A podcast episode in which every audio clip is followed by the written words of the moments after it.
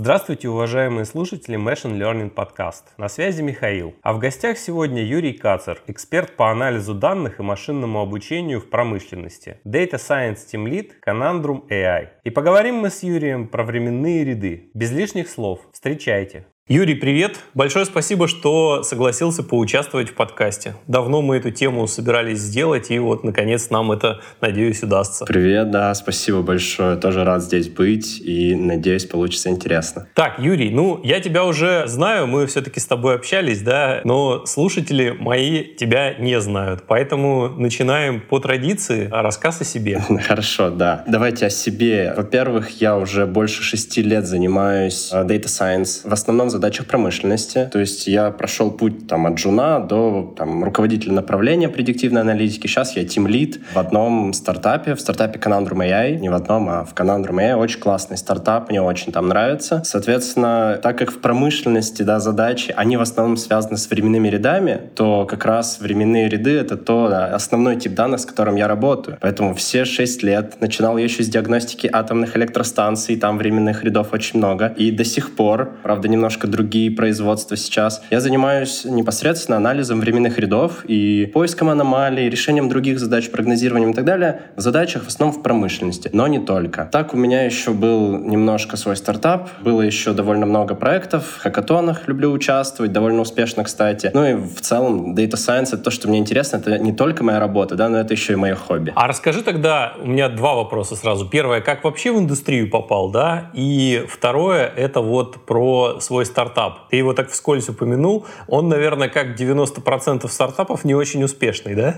Да, давай, конечно, расскажу. Первое, в индустрию попал довольно просто. Я закончил Бауманку, я инженер-физик по образованию. И, соответственно, мне не хотелось... Вот я инженер-физик, а на последних курсах я уже понимал, что мне довольно интересно программирование, математика и data science, да, как такой сплав всего. То есть там можно было собрать и мой бэкграунд технический, и математику, и программирование. И в целом это была такая новая волна, да, какие-то новые профессии, не совсем понятные, довольно интересно было. Вот, соответственно, мне не хотелось, конечно, отказываться полностью от своего инженерного бэкграунда, от всех знаний, которые были, как бы с нуля входить, да, в какой-нибудь там банкинг или куда-то еще. Но вот применив это все, мне просто так повезло, да, что мое первое рабочее место, там меня довольно сильно поддержали и разрешили, ну не то, что разрешили, а даже мотивировали заниматься применением Data Science в задачах диагностики атомных электростанций. Это такое новое направление было для компании. Компания не побоялась, э, поддержала, мотивировала, и вот оттуда все и началось. То есть я и бэкграунд сохранил, свой инженерно-физический, да, и при этом сам начал сначала сам, а потом уже и поступил в аспирантуру Сколтеха, начал изучать Data Science. Все вместе собрал, получилось, ну вот, то, что получилось, так я и вошел, собственно, в индустрию. А скажи, пожалуйста, это что за компания такая прекрасная, которая заниматься дает тем, чем хочется? На самом деле компания научно-техническая научно-технический центр, да, поэтому там научно-технически уже заложено, что можно заниматься такими нирами, неокрами и так далее. На самом деле явно это было не просто вот делай, что хочешь, вот, пожалуйста, тебе там, не знаю, данные. Конечно, компания давно искала, и как и многие другие компании, а давно ищет и искала возможность войти в область Data Science, потому что техническая диагностика, то, чем занимается, компания называется научно-технический центр Диапром. Соответственно, компания занимается технической диагностикой довольно давно, но вот именно применением Data science, таких современных методов, не знаю, нейронных сетей, да, всего хайпового, более современного, это давно витало. И, соответственно, просто в какой-то момент пришли студенты, я и еще пару моих друзей, и компания как раз решила, да, по сути, проинвестировать время студентов вот в поднятие такой новой области. После этого там я уже работал и в Росатоме, занимался тем же самым, да, технической диагностикой, data science промышленности, ну и так далее. Потом вот пришел, поработав в разных индустриях, пришел сейчас в работе стартап стартапе, да, мы работаем с различными тоже индустриями, и с металлургической, и с химической, и так далее. Соответственно, был второй вопрос. Второй вопрос про мой стартап. Да, про свой стартап. Действительно, как и 90%, ну, в России, может быть, даже больше стартапов не очень удачный, не очень успешный даже так. Но на самом деле не совсем так. Дело в том, что это просто стартап, в котором мы занимались, мы старались сделать продукт, но в конце концов пришли к тому, что успешнее всего у нас получалась аутсорс разработка или делают став-разработка именно в области Data Science в промышленности. А на самом деле на аутсорсе, на аутстафе это довольно сложно, да, там небольшая маржа, довольно сложно там поддерживать стартап, если работ немного, очень много такой организационной, административной нагрузки. То есть если у тебя продукт, это здорово, классно, ты можешь его продавать там с любой наценкой и так далее. Плюс это воспроизводимая история. А если у тебя все-таки не продукт, а аутсорс, ну, это посложнее. Здесь нужно очень много, да, много работ иметь, и чтобы в итоге это было успешно. Ну, понятно. На самом деле неуспешный стартап всегда намного интереснее, чем успешный. Потому что, как говорят, да, все успешны одинаково, а все неуспешны по-разному. Поэтому это всегда интересно. Да, я думаю, что как-нибудь я соберусь, обязательно расскажу эту историю. Тоже довольно интересно, но думаю, что это уже не сегодня. Хорошо. А чем ты сейчас занимаешься? Вот, то есть как пришел, про стартап, соответственно, а чем занимаешься сейчас? Вот сейчас я работаю в другом стартапе, да, не в своем уже, но в другом стартапе, ну, довольно крупном и довольно уже серьезном, больше 7 лет на рынке, Canandrum AI. Очень классная компания. Она вообще-то по мировым меркам все-таки стартап, а по меркам России уже можно назвать, знаешь, такой компанией. Вполне себе давно на рынке, там, немало сотрудников, много проектов и так далее. И занимаюсь, да, я сейчас DS, то есть руководитель команды Data Science, и мы делаем примерно то же самое, что я делал все последние 6 лет, мы делаем проекты в промышленности. Но в основном я делал, занимался проектами все свои 6 лет этой технической диагностики, да, поломка оборудования, прогноз остаточного ресурса, то есть все, что связано с какой-то диагностикой оборудования. А сейчас мы занимаемся немножко другими вещами, такими более правильными, да, теми вещами, которые вообще эффект приносят. Это оптимизация технологических процессов. То есть мы стараемся так поднастроить да, технологический процесс, чтобы у нас в итоге он был более оптимален, у нас был больше выход там, какого-нибудь продукта, а, соответственно, эффект строится на том, что мы просто увеличиваем производительность, и отсюда и эффект. Мы производим больше продукции и приносим деньги компании. И делаем это все там как там в ручном режиме, то есть в режиме каких-то рекомендаций, так и в каком-нибудь, например, автоматическом режиме, когда можно управлять процессом. Смотри, вот я сейчас свое дилетантское мнение выскажу, а ты меня поправишь, да? Ты сказал, что ты занимаешься временными рядами, но при этом ты говоришь, что ты занимался и продолжаешь заниматься диагностикой, поиском этих брака там и так далее. А это у меня в голове в области поиска аномалий, аномалий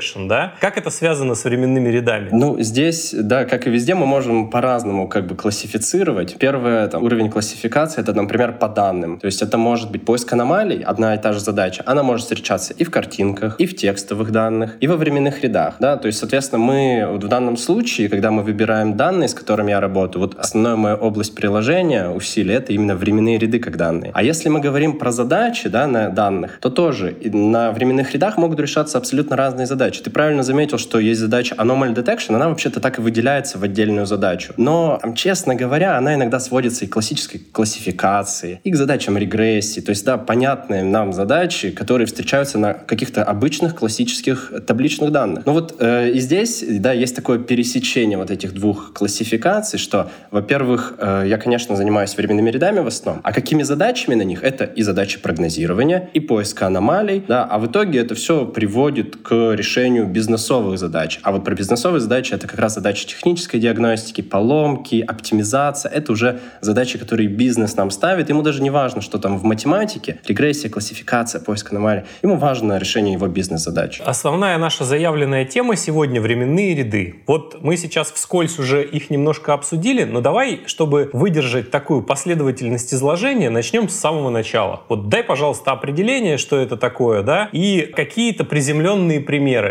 То есть, ну, где мы эти, собственно, временные ряды можем повстречать и, э, соответственно, с ними как-то поработать. Да, действительно, мне кажется, довольно важно начать с такого, да, более-менее формального определения. Я не буду давать прям глубокое математическое определение, но вот определение, которое я даю часто на каких-то своих выступлениях, вот что такое временной ряд? Это упорядоченная последовательность точек. Э, упорядоченная последовательность, значит, у нас есть какой-то индекс, да, они проиндексированы, они идут одна за другой обязательно в определенной последовательности. Вот упорядоченная последовательность точек или признак какой-то измеренный через постоянные временные интервалы. На самом деле, там, в общем случае, это не всегда так. Но методы работы с временными рядами, они обязывают иметь вот эти временные интервалы постоянные. Ну, что я имею в виду? Например, мы замеряем температуру окружающей среды. Мы должны ее замерять каждый день, да, в одно и то же время. Если мы ее замеряем каждый день в одно и то же время, у нас вот постоянные временные интервалы между точками. И с таким, да, временным рядом большинство методов умеют работать. Вот, соответственно, она должна быть последовательно упорядочена, то есть, например, день за днем движется во времени. Во-вторых, постоянные временные интервалы, ну и представляет собой характеристику какого-то процесса, да, какого-то физического процесса. То есть та же самая температура, которую я привожу. Вот вообще погода, да, это отличный пример. Мы с вами смотрим прогноз погоды. Во-первых, прогноз погоды, да, это сама по себе задача прогнозирования чаще всего. Ну, когда мы анализируем просто погоду по дням, это типичный временной ряд. Погода за сегодня, температура окружающей среды за вчера, за позавчера. Вот если мы соберем много таких точек, это и будет наш временной ряд. И еще хочется отметить такое важное отличие. Вот временной ряд часто путают с табличными данными. То есть кажется, вообще-то временной ряд тоже представляется в табличных данных. У нас есть какой-то индекс, просто в нашем случае это время. У нас есть какие-то там признаки. Временной ряд бывает вот одномерным, например, просто температура. И у нас есть, да, по сути, та же самая табличка. Но есть такое важное отличие, которое важно помнить, что именно для временных рядов мы предполагаем зависимость наблюдений. То есть для табличных данных наблюдения должны быть независимы, да, каждая строчка в таблице, она должна быть, ну, по-хорошему независима. Там, это на основе там, центральной определенной теоремы, и вот классические методы машинного обучения, они работают за счет этого в том числе. А вот если мы говорим про временной ряд, то предполагается зависимость наблюдений, и на основе этого вообще-то строятся многие методы анализа и многие методы решения задач, там, поиска аномалий, прогнозирования. Мы знаем, что завтрашняя, например, погода, она на самом деле зависит от сегодняшней и от вчерашней. Ну, кажется, вот довольно понятно должно быть на данных погоды. То, с чем мы сталкиваемся ежедневно, мне кажется, это самый понятный пример. Отлично. Ну да, это хороший пример. Я бы здесь еще набросил, что музыку можно представить временным рядом, да, что курс биткоина и так далее. Да, на самом деле, вообще-то временные ряды, они действительно везде вокруг нас. Временные ряды встречаются нам и в финансовой сфере, да, наши транзакции банковские. Это все временные ряды. Они встречаются нам, я не знаю, трафик на дороге. Это тоже временной ряд. Его можно замерять через постоянные интервалы времени. И мы можем анализировать пробки таким образом. В нашем быту какие-то, не знаю, самые простые повседневные вещи. Вот тот же погода или какие-то трекеры у нас есть, да, устройства умные в доме или часы умные, которые замеряют наш пульс.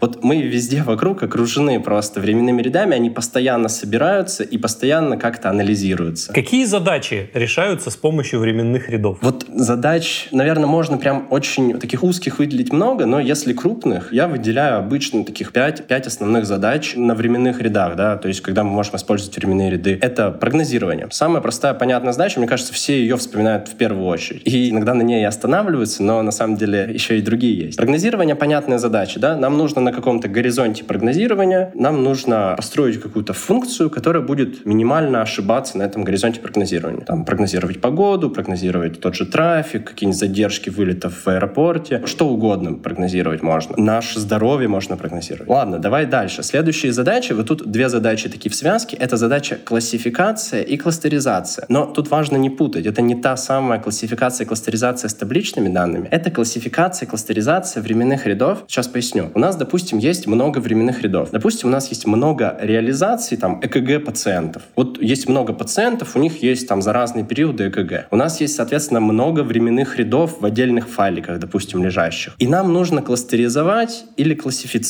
Здесь э, разница между кластеризацией и классификацией так же, как и классическая. Классификация, когда есть разметка изначально, кластеризация, когда разметки нет. Так вот, нам нужно, у нас есть вот куча этих реализаций ЭКГ, этих временных рядов, и нам нужно их разобрать, например, здоровых пациентов отделить. То есть взять, например, из 100 ЭКГ диаграмм, там 50 здоровых, их надо в одну корзинку, да, нам отнести. И, например, 50 больных в другую, с какими-то там дефектами, какими-то проблемами именно в данных или проблемами непосредственно со здоровьем. Вот, соответственно, да, классификация, кластеризация, две задачи в связке, когда мы разделяем временные ряды на разные корзинки. Следующая задача — это агрегация или выделение признаков. Довольно важная задача, я ее выделяю отдельно, просто потому что мы иногда хотим временной ряд привести к классическим табличным данным. Это может быть важно, потому что там, временной ряд является всего лишь дополнением процесса. Допустим, у нас есть классические табличные данные, ну, не знаю, какие-нибудь данные о пациенте, да, его пол, возраст, там, а когда он поступил в больницу, какие-то его вредные привычки и так далее. И все эти пациенты — это все отдельные строчки, табличные данные. Но у этого пациента есть, соответственно, те же самые КГ, например, да, сделали замеры, и нам надо взять и вот из временного ряда всего лишь заполнить одну ячейку для этого пациента. Например, нормальное или ненормальное у него ЭКГ. И, соответственно, нам надо тогда взять этот временной ряд, мы его ну просто не засунем да, в строчку. Нам надо его сагрегировать, например, до одного значения. Там ок, не ок. Или до нескольких значений, там какое-нибудь среднее или наличие каких-нибудь там спайков, ВКГ или еще чего-нибудь. Так вот, тогда важна задача агрегации, да, выделения признаков из временных рядов. Ну и, наконец, последняя задача — это задача поиска аномалий, о которой мы уже сегодня говорили. Она там тоже делится на разные подзадачи, сегментации, поиск выбросов и так далее, и так далее. Но суть в том, что нам иногда во временных рядах нужно искать какие-то аномальные либо точки, либо периоды времени. Ну, точки, например, с транзакциями, чаще всего мы ищем точки аномальные. Если мы видим, что у какого-то человека начинается аномальная транзакция, она, как правило, ну, там, довольно редкие, хотя бывает и последовательность, то мы как раз ищем вот эти выбросы, аутлайеры, да, аномалии точечные. А бывает, когда нам нужно выделить как раз кусок из длительного временного ряда, выделить какой-то кусок, какой-то сегмент, который отличается от всего остального. Например, там, спайки в, в ЭКГ, к которым мы уже обращались. Или, например, аномальный какой-то трафик на сайте, или аномальный какой-то трафик просто на дороге. Соответственно, вот задача поиска аномалий, да, такая последняя, пятая задача из крупных, которые можно выделить. Примерно понятно. Но вот у такого обывателя типа меня в голове, когда он слышит про временные ряды, первое, что приходит в голову, это анализ курса какой-нибудь валюты, биткоина, например, чтобы на этом заработать. Расскажи, пожалуйста, применяется ли анализ временных рядов для этого и как на этом сделать деньги? Да, действительно, я прекрасно понимаю. Мне самый частый вопрос, вот не поверишь, но самый частый вопрос на каких-то вебинарах, где я выступаю, это ровно про анализ финансовых временных рядов и как можно прогнозировать, не знаю, валютные пары, биткоины и так далее. Да, действительно, такой анализ временных рядов, на самом деле, можно выделять, да, еще дополнительно к тому, что я обозначил, можно выделять такие подзадачи, как просто моделирование или подзадачи такие, как там поиск каких-то паттернов, например. Но вот анализ в данном случае финансовых временных рядов, он действительно имеет место быть, но как отдельную задачу я бы его не выделял, потому что мы все равно делаем это с целью, например, прогнозирования, да, или с целью там определения, да, создания модели, но опять это прогностическая какая-то модель. Ну вот я сейчас определил, да, что все равно бывает задача моделирования. Ну, допустим, мы либо для прогнозирования это делаем, либо для моделирования в прошлом, ну, например, для того, чтобы понимать причинно-следственные какие-то зависимости. Но там, да, довольно много разных техник есть, методов анализа, которые не выделяются в отдельную задачу, но при этом, да, есть, присутствуют. Они нужны для того, чтобы выделять какие-то важные признаки, но опять же для задачи прогнозирования. Потому что, ну, все-таки мы отталкиваемся от бизнеса. Когда ты думаешь про курс биткоина, ты ведь все равно хочешь прогнозировать его, особенно долгосрочно, да, чтобы знать, когда купить, когда лучше продать и так далее. Соответственно, в данном случае опять бизнес-потребность — это надо спрогнозировать для того, чтобы принять там оптимальную стратегию трейдинга, например, какого. А какие там используются методы анализа? Довольно много всяких, там различные предобработки временных рядов, не знаю, выделение важных признаков для того, чтобы опять создать более полную, более сложную, там сотни, тысячи, десятки тысяч признаков бывает, модель, да, и все гонятся за тем, чтобы выделить какие-то такие признаки, которые никто другой не выделил. Признаки, которые являются такими предикторами, ну, важными диагностическими признаками, важными признаками, влияющими на качество прогноза. Тогда давай э, немножко поговорим про методы анализа временных рядов. Давай. Классифицируем их как-то, да, и характеристику дадим. Давай, знаешь, здесь чего начнем? Вообще, э, мы начнем давай с того, что временные ряды вообще в любых отраслях, я в основном в промышленности сталкивался, но не только, они имеют вообще-то свои проблемы. Вот, э, да, первое, с чего хочется начать при анализе временных рядов, это анализ на наличие каких-то проблем, да, выявление этих проблем во временных рядах. Нам зачем это нужно? Если мы анализируем, выявляем какие-то проблемы, нам надо э, временной ряд так обработать, чтобы эти проблемы убрать. А убираем мы их для того, чтобы наши модели, какие-то конечные решения нашей задачи было более качественным. И если мы говорим про проблемы довольно коротко, то самые, наверное, распространенные это пропуски, это выбросы, ну и это там бывает дубликат, есть довольно много разных проблем, но вот пропуски и выбросы, наверное, да, два самых основных просто типа проблем. Они делятся еще на много там, разных подтипов. Ну, что с ними делать? Соответственно, первое, что нужно, это детектировать. Детектировали пропуски, выбросы. Дальше что нужно? Обработать. Как обрабатывать у нас, например, выбросы? Выбросы обрабатываются чаще всего у просто удаления. Ну вот мы удаляем это значение, мы считаем, что это выброс, это аномалия, она не относится к временному ряду, она пришла к нам случайно. Это ошибка человеческого ввода, это погрешность датчика, это проблема измерений, ну, неважно что. Мы ее просто удаляем, и все. Это самая частая стратегия корректировки этой проблемы. Другие даже можно не затрагивать. Давай про пропуски. Пропуски чуть интереснее, потому что пропуски тоже надо детектировать. Если, вот помнишь, я упомянул вначале, нам важно, чтобы временной ряд был через равные промежутки времени времени, тогда довольно легко детектировать пропуски. Вот просто раз в день приходит значение, в какой-то день не пришло. Все, это пропуск. Если они приходят в случайные моменты времени, мы не знаем, что пропуск, что нет. Ну, то есть приходят просто в случайные моменты времени, если что-то не пришло, мы не знаем, а должно было прийти или не должно было. Так вот, да, пропуски, как их, значит, что с ними делать? Мы их заполняем, почти всегда мы стараемся их как-то заполнить. Если мы можем удалить, ну, например, проредить ряд. Например, у нас каждый второй день, ну, часто встречаются пропуски. Ну, давай проредим, у нас останется, будет ряд не раз в день, а раз в два дня. Ну, окей. Но вообще чаще все-таки их заполняют. То есть, если там удаляют с выбросами, то с пропусками их заполняют. А как заполняют? И заполнять их можно абсолютно по-разному. Например, в промышленности чаще всего любят заполнять их последним значением. Ну, то есть, это довольно физично. Если у тебя нет новых данных, но они не пришли, они пропущены по какой-то причине, то, скорее всего, вернее, наиболее правильное предположение, наиболее такое честное, что оно близко к предыдущему. Хотя есть и другие методы. Вот довольно популярные это методы линейной интерполяции, да, когда мы соединяем две точки, и вот там посередине мы берем точку и заполняем таким образом. Заполнение скользящим окном, заполнение средним по всему ряду и другие методы там заполнения ряда. Это вот когда ты сказал про то, что заполняется предыдущим значением, да, я сразу вспомнил одно из интервью Григория Бакунова, где он говорил лучший способ предсказания погоды. Говорит, чтобы предсказать погоду на завтра, это просто скажи, что она будет такая же, как сегодня. И это будет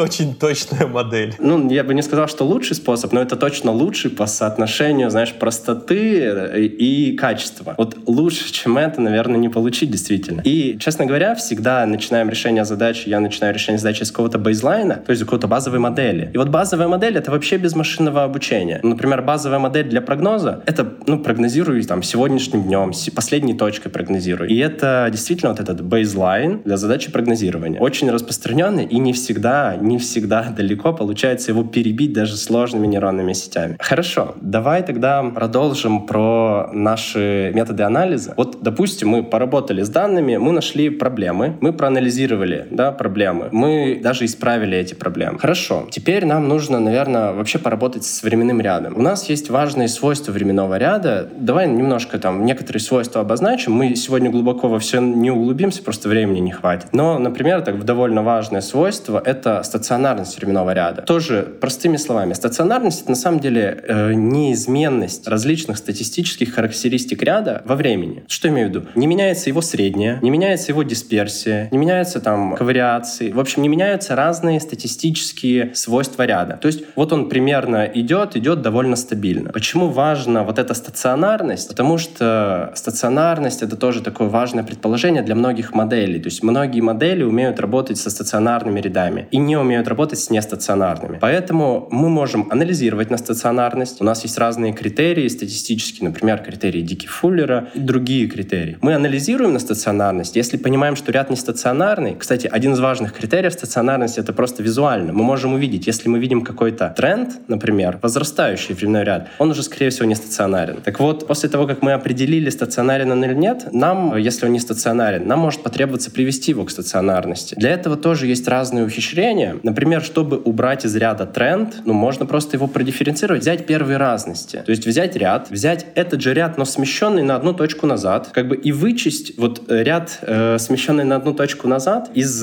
нашего ряда вычесть вот такой ряд, смещенный на одну точку назад. Такое преобразование чаще всего уберет тренд из нашего ряда, и он, если у нас не стационарность была из-за тренда, он станет стационарным, и мы можем использовать его, использовать модели прогнозирования и так далее, и так далее. Я вот уже затронул, пока рассказывал про стационарность, пару других характеристик важных. Это вообще какие есть компоненты временного ряда. И, например, один из важных методов анализа временного ряда — это декомпозиция ряда на компоненты. Временной ряд можно декомпозировать на тренд, на сезонность, ну и на шум. Вот это три чаще всего выделяемые компоненты. То есть, да, любой ряд состоит из трех компонентов. Это просто из какого-то линии тренда, из какой-то сезонности, какой-нибудь там, ну, похоже на синусоидальное что-нибудь, да, какая-нибудь сезонность есть. И, соответственно, из шума просто какой-то белый шум, который добавляет какой-то вариативности и так далее. Модели бывают при этом, мы можем моделировать ряд да, из этих трех компонентов, складывая компоненты, перемножая, не так важно, это отдельно. Но факт в том, что есть эти компоненты, и, соответственно, анализируя временной ряд, мы можем выделять их, понимать, что если у нас есть тренд, то нам, возможно, нужно его вычесть, или если есть сезонность, то нам тоже нужно использовать, например, э, сезонные лаги. Я подошел еще к этому понятию — лаги. Я тоже его уже упомянул. Лаги — это вот значение временного ряда в предыдущие моменты времени. То есть есть у нас есть ряд в текущий момент времени, да, какой-то момент времени t, вот сейчас. А есть в предыдущий момент времени, например, в это же время, но вчера. Это t минус 1, ну и так далее. t минус 2, пошли в прошлое. Вот t минус 1, t минус 2 — это лаги временного ряда. Первый лаг, второй, третий и, и так далее. И здесь довольно важно, э, что мы предполагаем зависимость наблюдений. То, что я уже тоже упоминал. Зависимость наблюдения значит зависимость текущего лага, текущего момента времени от предыдущих лагов. Соответственно, мы можем, да, одна из тоже простых моделей. Вот самая простая модель, ты уже сказал, мы берем завтра будет так же, как сегодня. Ну, еще чуть более сложная модель. А давай завтра будет так же, как сегодня и вчера, например, в среднем. Берем пополам, складываем, делим пополам. То есть мы берем два последних лага и учитываем уже не просто последний лаг, да, последнее значение, а два. И так можно, например, увеличить и вообще да, построить какую-то тоже такую довольно простую модель, что текущее значение зависит от предыдущих с каким-нибудь весом. Мы берем все наши лаги последние, взвешиваем их, там, ну, умножаем на какой-то коэффициент и получаем модель временного ряда, которая позволяет нам моделировать, прогнозировать, там, биткоины, что угодно. То есть вот э, тоже такие важные понятия, которые нужны, да, и которые используются в анализе временных рядов. В принципе, ты сделал подводочку к тому, чтобы теперь про методы, да, я так понимаю? Ну, соответственно, да, мы поговорили о таких методах прям анализа временного ряда, пока это не решение задачи. Мы просто поанализировали его, решили у него все проблемы, поняли, какой он, стационар, не стационарный, поняли, что у него есть какая-нибудь сезонность, там, что каждые 12 месяцев, значит, там, каждый декабрь погода такая, что холодно и идет снег где-нибудь там на Урале. Вот. А каждое лето там тепло и снег не идет. Ну, то есть у нас есть сезонность. Мы вот это все проанализировали, и теперь мы прекрасно понимаем, что у нас за временной ряд, и теперь мы подходим к решению наших задач. И решение задач, да, мы в основном давай сконцентрируемся на там парочке задач. Это вот моделирование, прогнозирование, в общем, э, соберем их вместе. Начнем с нее. Какие методы там используются? Вот в основном используются два таких типа класса методов. Это методы авторегрессионные и просто методы регрессионные. Авторегрессионные, авто — это на самого себя, это когда мы пытаемся да, в будущем прогнозировать или вообще моделировать ряд на основе его предыдущих значений. И это прям, прям довольно явно. У нас есть, например, модели, самая распространенная модель Арима или Арима. Это авторегрессионная модель скользящего среднего, и там еще посередине I, это интегрированная. А есть еще S, Сарима, сезонная. Ну, в общем, самая распространенная модель, наверное. Она пришла к нам из эконометрики, как и многие методы на самом деле. И все мы пользуемся в разных отраслях благодаря исследователям из эконометрики. Так вот, Арима, мы применяем ее, и она смотрит как раз на значение временного ряда на свои прошлые. Это типичная авторегрессионная модель. Что такое регрессионная модель? Вот я тоже уже упоминал, что мы можем агрегировать временной ряд, выделить из него какие-то значения. Например, мы выделяем значения важных лагов. Мы поняли, что второй, десятый и двенадцатый лаг всегда важны. И мы собираем это как наш вектор признаков, составляем нашу классическую табличку, и, соответственно, на этой классической табличке строим классическую регрессионную модель. Там, в общем случае, она тоже часто такая авто, но она не явно авто, она вот регрессионный подход. Регрессионный подход мы можем использовать градиентные бустинги, и случайный лес, и линейные регрессии, что угодно. Соответственно, такой подход, кстати, часто работает очень хорошо и работает лучше, чем специализированные модели на временных рядах, типа Аримы. Но я вот то, что поговорил, это более классические подходы. Но,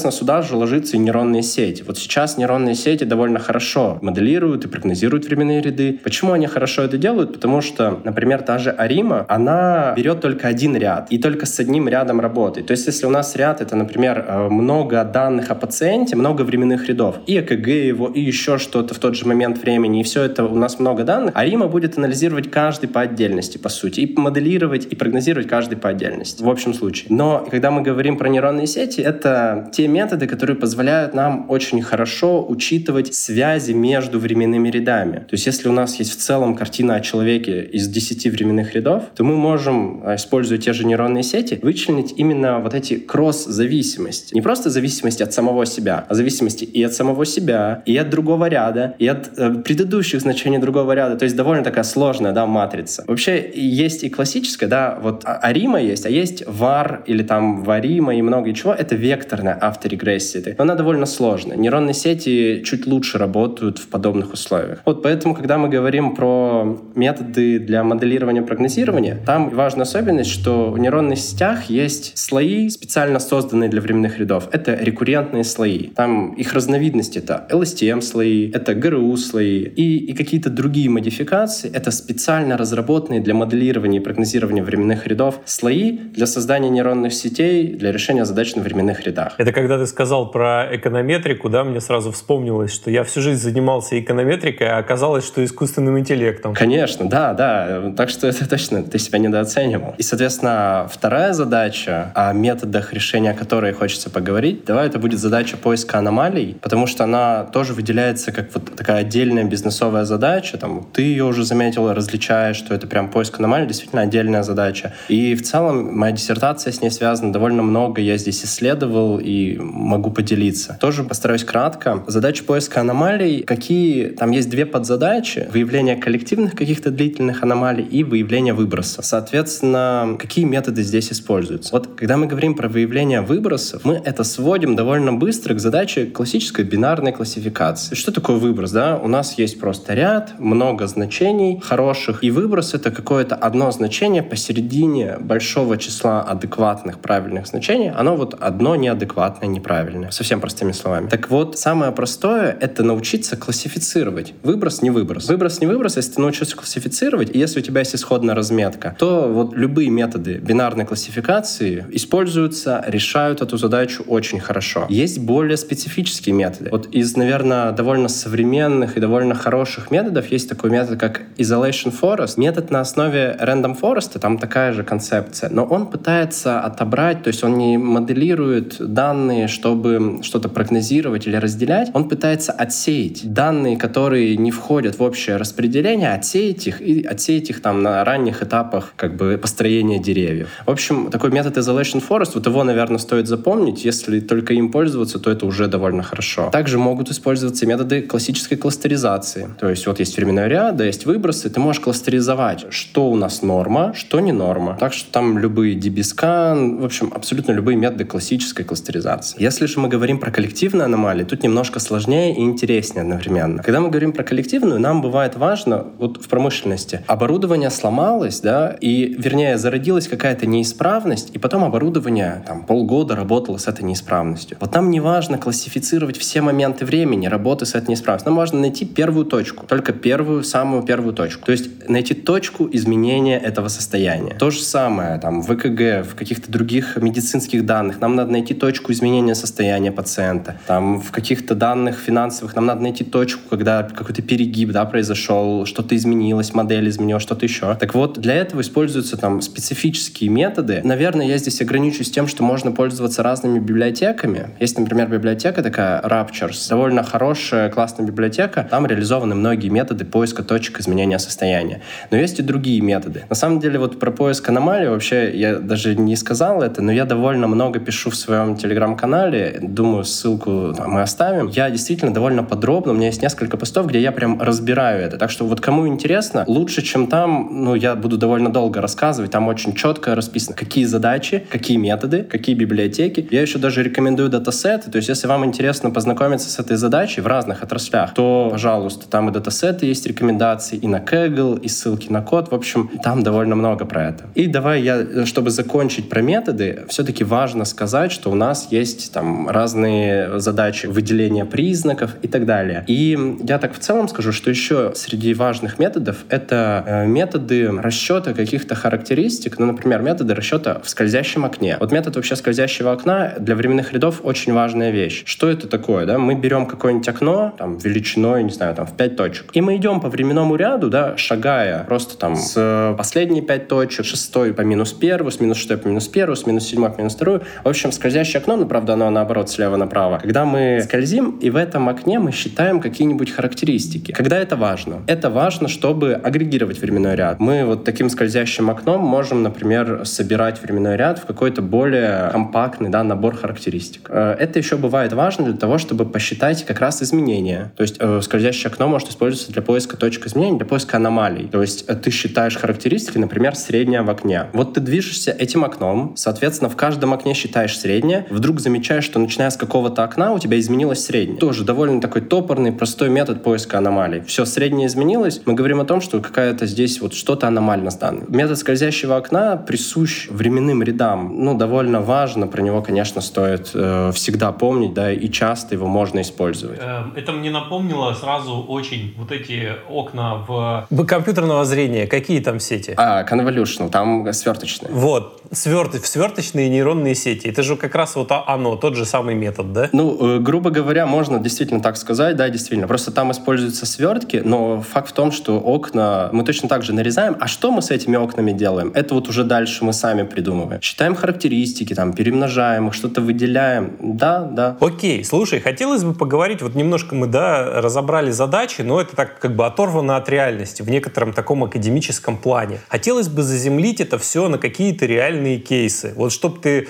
прям рассказал, вот это была клиент там условный или там бизнес пришел вот с такой задачей, мы сразу поняли или не сразу поняли, что это временной ряд, сделали то-то, то-то, получили это. То есть интересно по реальным кейсам пройтись. Да, давай, я, я здесь не буду только про свои кейсы рассказывать, но они все будут все равно реальные. Поэтому я так буду оторван чуть-чуть от себя, чтобы никакие там идеи, нигде ничего не, перес... не пересечься. С таких реальных кейсов начнем. Прогнозирование цен на продукцию. Например, даже в магазине, но мне больше там интересна промышленность, и там бывает прогнозирование цен на какую-то продукцию, не знаю, на какие-то каучуки у какого-нибудь Сибура или у других химических предприятий. Соответственно, вот ты действительно, задача формулируется, несмотря на то, что это промышленность, это задача прогнозирования финансовых временных рядов, да, цен. И цены здесь, они могут зависеть там от разных факторов. Задача прогнозирования цен или задача прогнозирования еще спроса, может быть, они там бывают часто связаны. Давай цен поговорим. Соответственно, как эта задача формулируется бизнесом? То есть бизнес, например, понимает, что он не хочет, либо он закупает какую-то продукцию, и он не хочет закупать в какие-то пиковые моменты времени, когда ну, цена на сырье очень высока. И задача, соответственно, формулируется, когда нам надо прогнозировать на какой-то чаще всего длительный период времени, для того, чтобы просто понимать, когда у нас произойдет какое-нибудь там снижение, будет тренд на понижение да, цены из-за каких-нибудь факторов. Кстати, однажды, решая такую задачу, э, мои коллеги обнаружили, что довольно важным признаком там, на прогнозирование цены на как раз химическое такое сырье были новости одной из китайских газет, как-то там агрегированные, но, в общем, э, вот это была очень важной фичой, довольно интересно, что там публиковали. Ну, да, давай продолжим. В чем суть? Соответственно, суть в том, что нам надо закупать, например, сырье, и мы хотим закупать по оптимальной цене. У нас есть склады, мы можем просто закупать больше в какие-то моменты времени, да, и таким образом мы оптимизируем затраты на исходную продукцию, на сырье. Вот так она формулируется, и дальше, как правило, берутся данные за цену вот этого товара, берутся данные за цену этого товара за последние, чаще всего это несколько лет, но с временными рядами тоже сложно, да, у нас часто меняется, мир меняется, процессы меняются, все меняется, поэтому не всегда много данных, это значит полезные данные. Иногда бывает такое, что, ну, просто за последний год настолько все изменилось, например, как ковид, да, пандемия вообще повлияла на весь спрос, на как она переработала все рынки. И, соответственно, данные до ковида можно смело выбрасывать, данные после ковида, теперь мы живем с ними. Ну вот, соответственно, берем теперь данные, да, которые мы считаем полезными, мы их анализируем, да, что это все данные нам важны, нужны, что действительно нет вот этих прошлых данных, до ковидных, например, когда цены формировались абсолютно по-другому. И мы, соответственно, прогнозируем, выбираем временной интервал, да, прогнозируем, это называется горизонт прогнозирования. Мы на этот горизонт прогнозирования строим модель, которая да, смотрит вперед. Что нам важно здесь? Нам здесь действительно важно решать не вот просто задачу прогнозирования, а итоговую бизнесовую задачу оптимизации, потому что выбор горизонта прогнозирования, выбор точности, оно все зависит от того, на самом деле, сколько денег мы сэкономим, а не просто от того, насколько точная модель. Так вот, да, здесь разные формулировки, надо там смотреть детали, но это,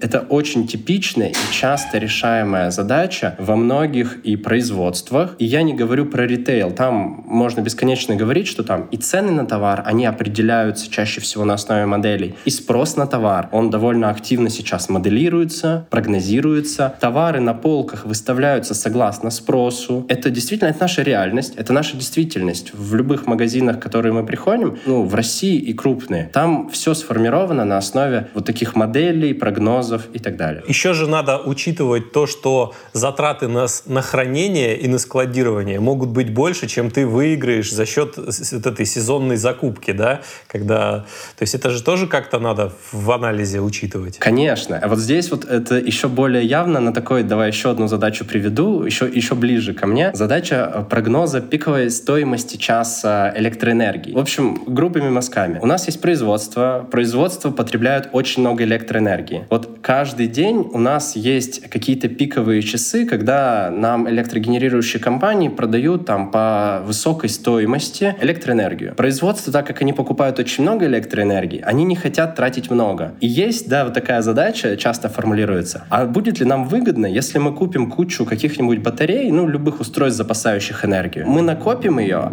а в этот час мы перестанем закупать а будем расходовать собственную накопленную энергию из батарей. То есть и вот такая задача, она, во-первых, часто формулируется, она не всегда решается, там, ну, довольно сложно с данными, но я знаю в России производства, которые эту задачу решили и, соответственно, ну, действительно обосновали экономическую целесообразность, какие-то батареи закупить и использовать, потом отключаться, да, перестать закупать в этот пиковый час и таким образом экономить в целом на производстве. Скажи, пожалуйста, а имеет смысл вот править модель в режиме реального времени. У нас же временной ряд, он постоянно ну, продолжается, да, ну, точнее, в настоящем и продолжается в будущее, скажем так. И мы постоянно на нашей модели делаем предсказания и соотносим то, что мы предсказали, с тем, что получается здесь и сейчас. И если мы где-то не угадали, то модель, ну, как в reinforcement learning, да, мы ее штрафуем, либо, наоборот, награждаем. Вот такие методы используются какие-то, которые в голову вот в первую очередь приходят? Ну, во-первых, обязательно используется, да, вот этот мониторинг моделей, он здесь важен как никогда. Зависит, опять же, от конкретной области, но очень часто с временными рядами происходит такая вещь, наверное, как и с любыми данными, но я вот с временными рядами часто замечаю, это какие-то дрифты, в общем, деградация моделей. Да? Деградация почему бывает? Вот в промышленности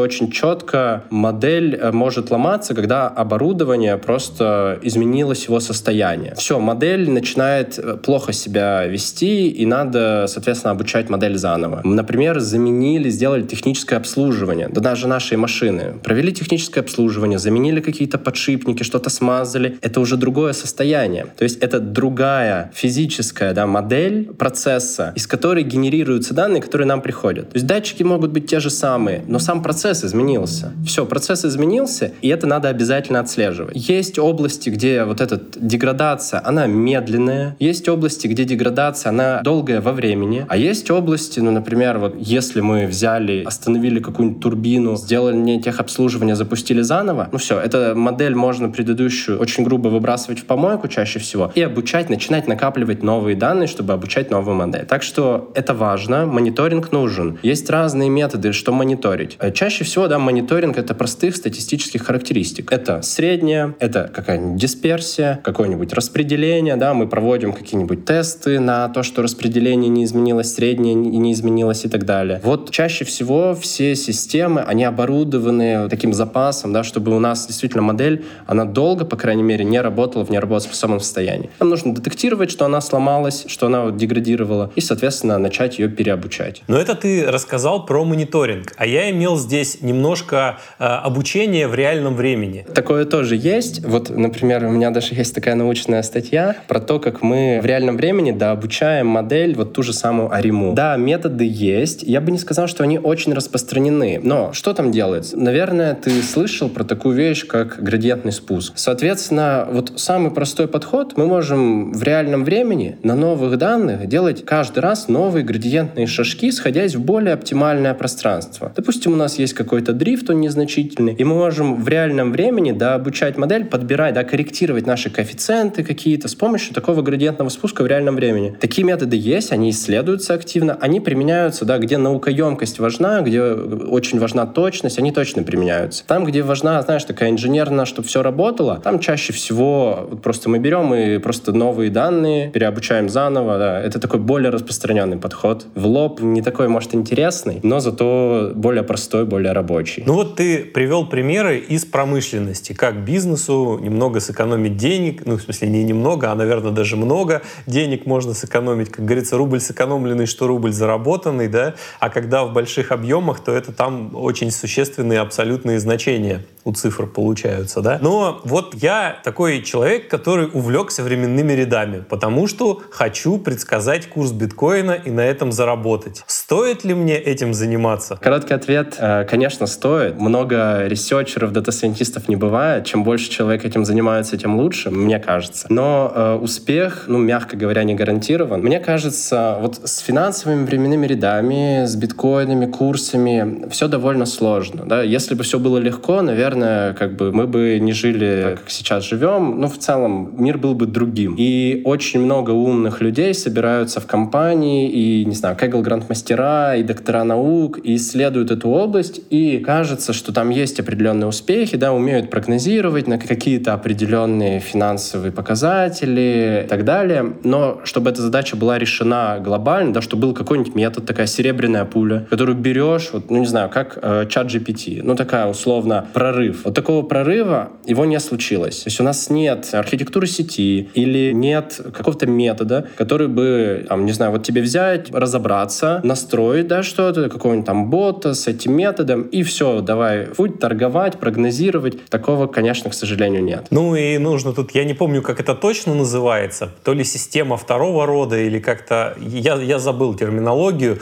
но смысл там такой, что сам факт предсказаний в этой системе меняет эту систему. Вот, то есть даже если ты нашел какой-то, как ты говоришь, серебряную пулю, как только ты ее нашел, она спустя очень быстрое время перестает работать, потому что ты сам фактом прогнозирования эту систему поменял, да? Да, да, действительно так. А вообще, если так чуть абстрагироваться, я, кстати, тут видел такую статистику, что вообще временные ряды, как такой термин, который просто популярность терминов. И там было, знаешь, сравнение временные ряды, машинное обучение, искусственный интеллект и что-то еще. Так вот, в общем, временные ряды последние лет 10 идет на спад, а по сравнению там с терминами машинное обучение. Хотя в начале нулевых временные ряды был гораздо более популярен термин. Это поиск, по-моему, в каких научных порталах, но, в общем, был гораздо более популярен, чем, например, сейчас, и более популярен, чем машинное обучение или искусственный интеллект. Ну вот, возвращаясь, я бы, во-первых, конечно, советовал попробовать, потому что вообще в Data Science, как мне кажется, надо попробовать все варианты задач и все варианты данных. Никогда так сразу не поймешь, что тебе интересно. Картинки, тексты, еще что-то, временные ряды, табличные данные. Поэтому временные ряды незаслуженно, на мой взгляд, немного забываются, но они тоже интересны, их тоже стоит пробовать. Ну и про какие задачи мы говорим? Есть довольно много классических неплохих задач. Вот, например, в медицине временные ряды. Ну, это такое, да, раздолье, там действительно можно много всего найти, можно много всего применять, и это довольно хорошо работает. Выявлять какие-то аномальные паттерны для того, чтобы обеспечить здоровье, да, или прогнозировать заранее какие-нибудь проблемы по здоровью. И много-много всего другого. Сейчас у нас собирается, благо, много данных. Там, те же Apple и другие, не знаю, Samsung собирают эти данные, они их анализируют, используя машинное обучение, да, и вот эти все сервисы, которые они нам предлагают на основе наших данных о нашем здоровье, это все с помощью машинного обучения. Так вот, медицина, например, ну, отличное место приложения усилий, да, по применению разных методов анализа временных рядов. Финансы, кстати. Но я говорю здесь больше не про вот эти торг... торги на биржах или еще что-то, а в широком смысле. Это различные банковские задачи. Там задачи бывают от поиска фрода, мошенничества и так далее, до ну, прогнозирования спроса, даже те же самые да, прогнозирования каких-то финансовых временных рядов, прогнозирование финансовых временных рядов компаний, например, каких-то доходов, прибыли компании. Это чуть сложнее, но тоже решаемые задачи. Вот у телекоммуникационных различных операторов у них тоже есть много задач на временных рядах. И там и отток абонентов, это вообще типовая задача, и прогноз спроса, и прогноз каких-то аномалий, неисправностей и так далее. Вот много всего, да, есть здесь. Не обязательно идти в промышленность. Там, промышленность, э, если хотите, пожалуйста, приходите и ко мне на канал подписывайтесь и пишите мне, если вам вдруг интересно, обязательно посоветую и обязательно что-нибудь вам расскажу полезное. Но есть и кроме промышленности много мест приложения. Слушай, ну интересная тема, но там же математики очень много. Ну это же можно как это зубы сломать. Да, вот, честно говоря, такая острый вопрос, что, мне кажется, чуть проще порог входа и интересней, например, с картинками работать. То есть, во-первых, данные, когда ты работаешь с картинками, ну, действительно, ты видишь, да, с чем ты работаешь, не знаю, классифицируешь ты людей, классифицируешь ты животных, что, что ты там только не делаешь, тебе интересно, ты понимаешь, да, с чем ты работаешь. Это первое. Второе, там довольно много, да, там были эти прорывы, были и сверточные нейронные сети, и какие-то сложные архитектуры различные, различные, которые действительно уже решают чаще лучше человека любые задачи. Вот временные ряды здесь и прорывов как, это, как таковых не было. Появились рекуррентные нейронные сети. Они дали boost, действительно. Но вот по опыту на реальных проектах какие-нибудь эвристики или простые модели на реальных данных промышленных, они по-прежнему бьют эти нейронные сети. Ну вот по-прежнему нейронные сети еще не обогнали, они не дали никакого прорыва, они даже не догнали еще, да, какие-нибудь простые правила экспертные, какие-нибудь простые линейные модели. Но все из-за качества данных, из-за их объема данные, потому что, ну, совсем бывают не очень хорошие. Линейные модели с этим справляются. Ну вот, э, да, и когда мы говорим про временные ряды, там не такая привлекательная, да, наверное, направление из всех, не такое привлекательное. И действительно, возможно, иногда требуется больше математики. Но вот я опять же скажу такую вещь, что не всегда. Если вы хотите финансово, если вы действительно хотите трейдингом заняться, конечно, вам придется здесь, ну, потратить лет 10, наверное, на обучение, желательно поучиться в хороших институтах, э, позаниматься задачами и так далее. Но если мы говорим про более прикладные задачи, это не всегда так. То есть прикладные такие инженерные задачи, разработать какие-нибудь детекторы, какие-нибудь прогнозные простые модели, там не всегда важно знать математику очень глубоко. Бывает достаточно, да, ты просто дата-сайентист, такой инженер. Инженер э, машинного обучения.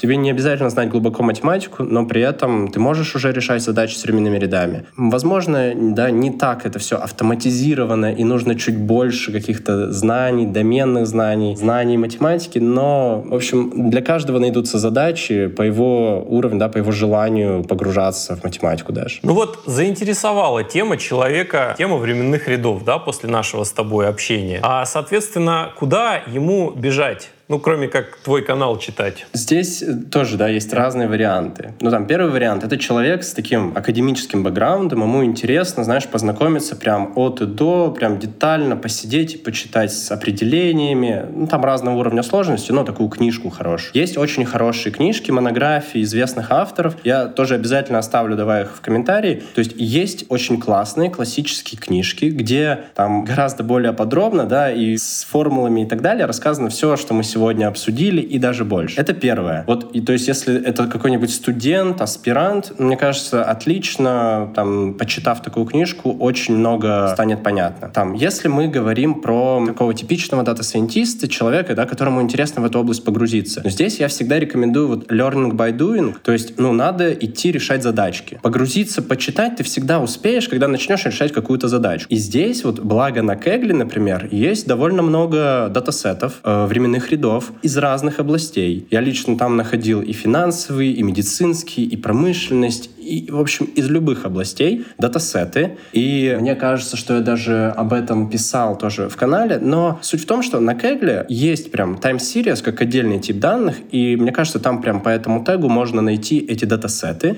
и сразу начать решать задачи. Мне кажется, это по-прежнему да, самый действенный способ вот войти в область, э, если ты там дата-сайентист. Если ты совсем новичок, и тебе просто интересно начать в этом развиваться, да, тебе нужны такие научно-популярные статьи. Я тоже смогу посоветовать пару научно-популярных статей на тему временных рядов. Как раз отлично для людей, которым интересно в это зайти, в эту область, и зайти в Data Science, временные ряды вместе. Вот, я бы выделил, да, такие три, а вообще материалов действительно может быть не так много, меньше, чем по каким-то другим направлениям. Но они есть, и просто их нужно находить. Вот я, например, там, 6 лет последние этим занимаюсь, и я действительно нахожу, прям по крупицам у себя это собираю, и это не так может быть просто, но они есть, просто нужно нужно искать, да, нужно задаться этой целью. Ну, я так понял, что ты поделишься со слушателями.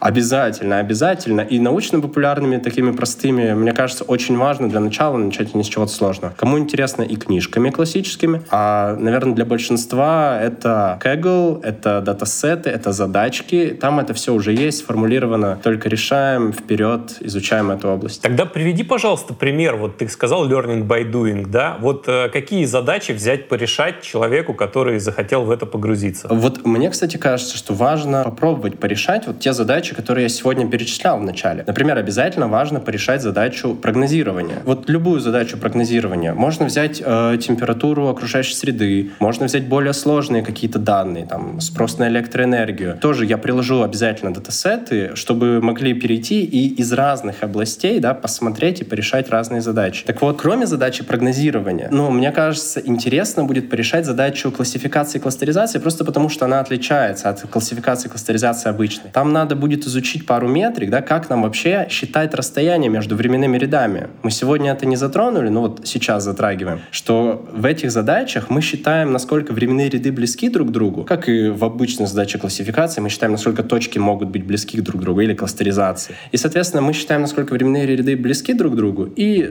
э, таким образом да, считаем много метрик и разделяем временные ряды. Классификации и кластеризации задачи для меня лично были очень интересны. Обязательно рекомендую библиотеку, например, RTS Fresh для именно агрегации временных рядов и выделения признаков. То есть этой библиотекой можно просто убить всех зайцев. Она довольно полностью решает задачу агрегации временных рядов. И я тоже обязательно посоветую даже блокнот, где там я лично с помощью нее решал как раз задачу, агрегировал временные ряды и дальше решал задачу там прогнозирования остаточного ресурса оборудования. Вот. Ну и задачу поиска аномалий, вот мне кажется, порешав эти четыре задачи, да, найдя четыре датасета, э, этого вполне будет достаточно, чтобы ощутить, ну прям все прелести и понять, твое это не твое, интересно, неинтересно, там, готов ты работать с этими лагами, статистиками, окнами, стационарностью и прочим, или все-таки тебе интереснее, ну не знаю, там, кошечек от собачек классифицировать или решать другие, ну, более жизненные задачи, там, в CV или NLP, которые сейчас более расхайплены. Ну и, наверное, последний вопрос на сегодня. Сколько платят за анализ временных рядов? Если честно, мне кажется, платят меньше, чем за анализ картинок, но зависит тоже от компании. Вот в России анализ временных рядов и вообще промышленность, она на самом деле чуть дешевле, чем в тех же банках. В банках, мне кажется, можно получать очень хорошие деньги. То есть я даже не буду называть цифры, они очень различаются. Ну там, не знаю, джуниор может от, от 60 до 170, может быть, даже больше получать, в зависимости от того, он работает в банке, в промышленной компании или в какой-нибудь научно-исследовательской организации, которая может заниматься более интересными и сложными задачами, ну просто традиционно там меньше денег. Ну и, соответственно, там middle, вот здесь обычные классические ставки, да, там может быть от 120 до 250, ну и там сеньора 200 до, не знаю, до бесконечности, наверное. В общем, я бы сказал, что надо понимать, да, в какой доменной области, в какой индустрии вы будете работать. Хотите получать много, ну, наверное, вам в банке. Хотите получать там меньше, но вам интересно, например, промышленность, ну, идите в промышленность. Если вам интересно заниматься прям ресерчем, то, ну, здесь тоже зависит. Вы, скорее всего, будете получать меньше, но можете зато заниматься каким-нибудь исследованием шумов ядерных реакторов. Кому-то вот это очень интересно. Ну, то есть, соответственно, если сравнивать, правда, с другими областями, с картинками, с NLP, меньше хайпа, меньше денег. Тут, думаю, все просто. Ну, как и везде, как и всегда. Юрий, слушай, большое тебе спасибо. Мне кажется, очень интересный был рассказ и мне, и слушателям, поэтому, ну, не зря пообщались, я считаю. Спасибо, что пришел. Спасибо, спасибо. Надеюсь, действительно было интересно. Еще раз, я оставляю и контакты свои. Я всегда там прошу, рекомендую писать мне, если есть какие-то вопросы. И я обязательно, если могу, обязательно порекомендую что-то. И сейчас я стал просто это все еще агрегировать, потому что задают одни и те же вопросы. И хочется, я уже собрал это в какие-то посты, и это все есть в канале, поэтому я буду либо свои делиться, своими постами, либо просто переходите в канал, там много всего интересного про временные ряды, про промышленность, про поиск аномалий, ну и про Data Science в целом. Ну классно. Спасибо тебе большое. Спасибо. Будем тогда прощаться. Да. Пока-пока. Пока. Юрий прислал довольно много ссылок на материалы по временным рядам, и к выпуску я прикрепил только некоторые из них из-за ограниченного размера блока с описанием подкаста. Полный список ссылок я выложил в телеграм-канале «Стать специалистом по машинному обучению». Заходите, там много полезного по теме выпуска и не только. Также напоминаю, что у нас теперь есть книжный клуб, в котором мы читаем книги по машинному обучению. Я считаю этот проект очень полезным, потому что он мотивирует читать книги по интереснейшей области и разбираться с нюансами. Так, например, я наконец понял, откуда берется MSE для оптимизации линейных моделей, как выводится лосс-функция из правдоподобия и как работает регуляризация на уровне математики, а не магических эффектов, которые можно наблюдать, запуская готовые методы в ноутбуке. Ссылку на клуб также оставляю в описании. Ну и до скорых встреч! Следующий выпуск уже довольно близко. Также спасибо книжному клубу, благодаря которому я оплачиваю работу хорошего специалиста по монтажу. Услышимся!